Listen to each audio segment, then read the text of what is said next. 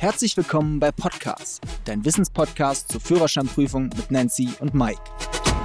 Liebe Freunde, schön, dass ihr wieder dabei seid. Heute geht es mal kurz vor Urlaubszeit um Besonderheiten beim Autofahren im Ausland. Also was gibt es für Besonderheiten, obwohl ja die STVO überall etwas gleich ist. Aber was sind so Besonderheiten in unseren befreundeten Nachbarländern? Man ist ja manchmal mit dem Auto unterwegs oder aber auch nimmt einen Mietwagen und dann sollte man natürlich auch einige Vorschriften in diesen Nachbarländern kennen. Okay, dann lass uns mal mit unseren Freunden aus Italien starten. Welche Besonderheiten gibt es denn dort? Also in Italien wird ja immer ganz gerne Wein getrunken, gilt eine 0,5 Promille Grenze. Aber wenn du zu viel Wein trinkst, also ab 1,5 Promille, Promille. Da drohen erhebliche Geldstrafen bis zu 6000 Euro und zusätzlich noch Haft. Und im schlimmsten Fall kann in Italien ab 1,5 Promille das Fahrzeug beschlagnahmt werden und sogar zwangsversteigert werden. Allerdings nur dann, wenn der Eigentümer und der Fahrer ein und dieselbe Person sind. Wer in Italien in eine verkehrsberuhigte Innenstation, Zona a Traffico Limitato, jetzt war das mal ein bisschen auf Italienisch, also wer da reinfährt, muss mit Bußgeldern ab 100 Euro rechnen.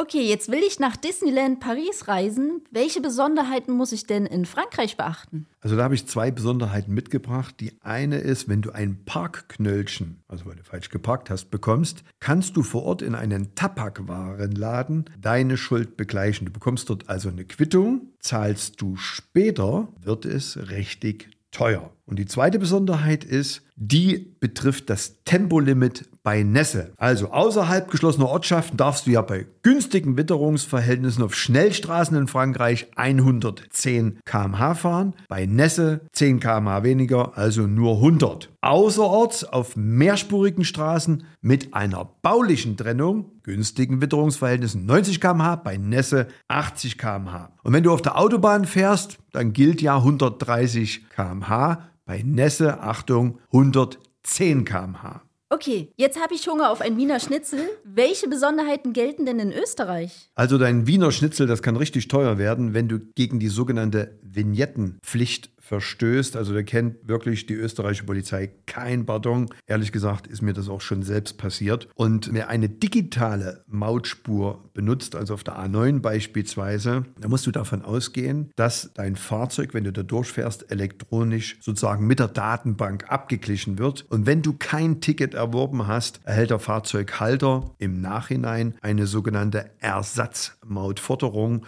und für Pkw bis 3,5 Tonnen beträgt also diese dann 100 120 Euro. Und wer das nicht bezahlt, dem drohen also Geldbußen zwischen 300 bis 3000 Euro. Im Übrigen auch noch eine Besonderheit in Österreich. Teuer kann es auch werden, wenn es beispielsweise durch einen kleinen Unfall, wo wirklich nur wenig Sachschaden entstanden ist und die Polizei gerufen wird. Das kann also auch zum Problem werden, denn da wird nämlich eine sogenannte Blaulichtsteuer in Höhe von 36 Euro beiden Unfallverursachern Verursachern auferlegt. Okay, jetzt habe ich Bock, ein bisschen wandern zu gehen. Welche Besonderheiten muss ich denn in der Schweiz beachten? Also in der Schweiz, da können bei schweren Verkehrsverstößen man durchaus mit Bußgeldern in Höhe von bis zu 10.000 Schweizer Franken rechnen. Also insbesondere der sogenannte Raser-Tatbestand, da drohen richtig erhebliche Bußgelder. Und wenn jetzt beispielsweise ein Raser bei einer Tempo-30-Zone schon mehr als 40 km/h oder auf der Autobahn mehr als 80 km/h unterwegs ist, also als die zulässige Höchstgeschwindigkeit, dann kann das natürlich ein Jahr Haft und auch in jedem Fall die Einziehung des Fahrzeuges nach sich ziehen. Die Besonderheit in der Schweiz, also wenn es um Vignettenpflicht geht, dass die Schweizer Autobahnvignette einmalig 40 Franken kostet und sie ist in der Regel immer gültig, beispielsweise die Autobahnvignette 2023 vom 1. Dezember 2022 bis 31. Januar 2024. Also gibt es anders als in Österreich eben keine Tageswochen oder sogenannte Monatsvignette. In der Schweiz gibt es immer nur eine sogenannte Jahresvignette, die kostet 40 Franken. Und die Schweizer hängen da auch noch ein bisschen hinterher. Zurzeit gibt es auch keine elektronische Vignette, also so wie in Österreich. Nun möchte ich in Spanien ein bisschen Urlaub machen. Welche Besonderheiten muss ich denn dort beachten? Also wenn du mit einem eigenen Auto nach Spanien fährst oder nimmst dir dort einen Mietwagen. Also was ich besonders sexy finde an Besonderheiten, wer in Spanien sein Bußgeld innerhalb von 20 Tagen bezahlt, Achtung, bekommt 50% Rabatt. Und was auch noch eine Besonderheit ist, anders als in Deutschland, in Spanien gilt die Pflicht, zwei Warndreiecke im Auto zu haben. Okay, jetzt möchte ich durch Griechenland mit einem Mietwagen fahren. Welche Besonderheiten muss ich beachten? Also anders als in Spanien, ja, wo du ja die 50% Rabatt kriegst, verdoppeln sich Bußgelder in Griechenland, wenn diese nicht innerhalb von zehn Tagen bezahlt werden. Und man kann relativ schnell auch zum Parksünder werden. Also dieses Verkehrszeichen, mir gefällt es besonders gut. Also wir kennen ja das äh, bei uns in Deutschland Parkverbot, ja, ein Querstrich rund. Und bei den Griechen ist in diesem Verkehrszeichen manchmal ein weißer Strich senkrecht nach unten oder zwei weiße Striche senkrecht nach unten. Und die Bedeutung lautet, wenn ein weißer Strich im Parkverbot drin ist, dann bedeutet das, dass im Grunde genommen an geraden Tagen dort Parkverbot ist und sind zwei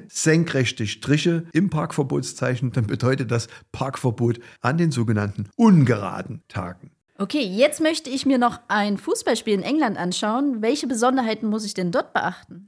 Erstmal die Besonderheit Linksverkehr. Ja, ist schon mal was ganz anderes. Aber in England wiederum sollten Falschparker bei dem Kontrolleur genauer hinschauen. Trägt dieser nämlich keine ordnungsgemäße Uniform. Also es gilt auch für die Mütze. Also muss komplett eine ordnungsgemäße Uniform tragen. Wenn er das nicht tut, dann ist der Strafzettel beispielsweise wegen Falschparkens ungültig. Zum Schluss habe ich noch eine Besonderheit, äh, Nancy, die wird dir als Nichtraucher besonders gut gefallen. Und zwar in Frankreich, Italien, Österreich und mehreren anderen europäischen Ländern besteht sozusagen Rauchverbot während der Autofahrt. Und Verstöße werden durchaus mit erheblichen Geldstrafen und Geldbußen geahndet. So, liebe Freunde, das war's mit der heutigen Folge. Für noch mehr Führerscheinwissen schaut auf unseren YouTube-Kanal vorbei. Fischer Academy, die Fahrschule. Wir freuen uns auf die nächste Folge, wenn es wieder heißt Podcast ist eure wöchentliche Dosis Wissen rund ums Thema Führerschein und euer Weg zur erfolgreichen Fahrprüfung.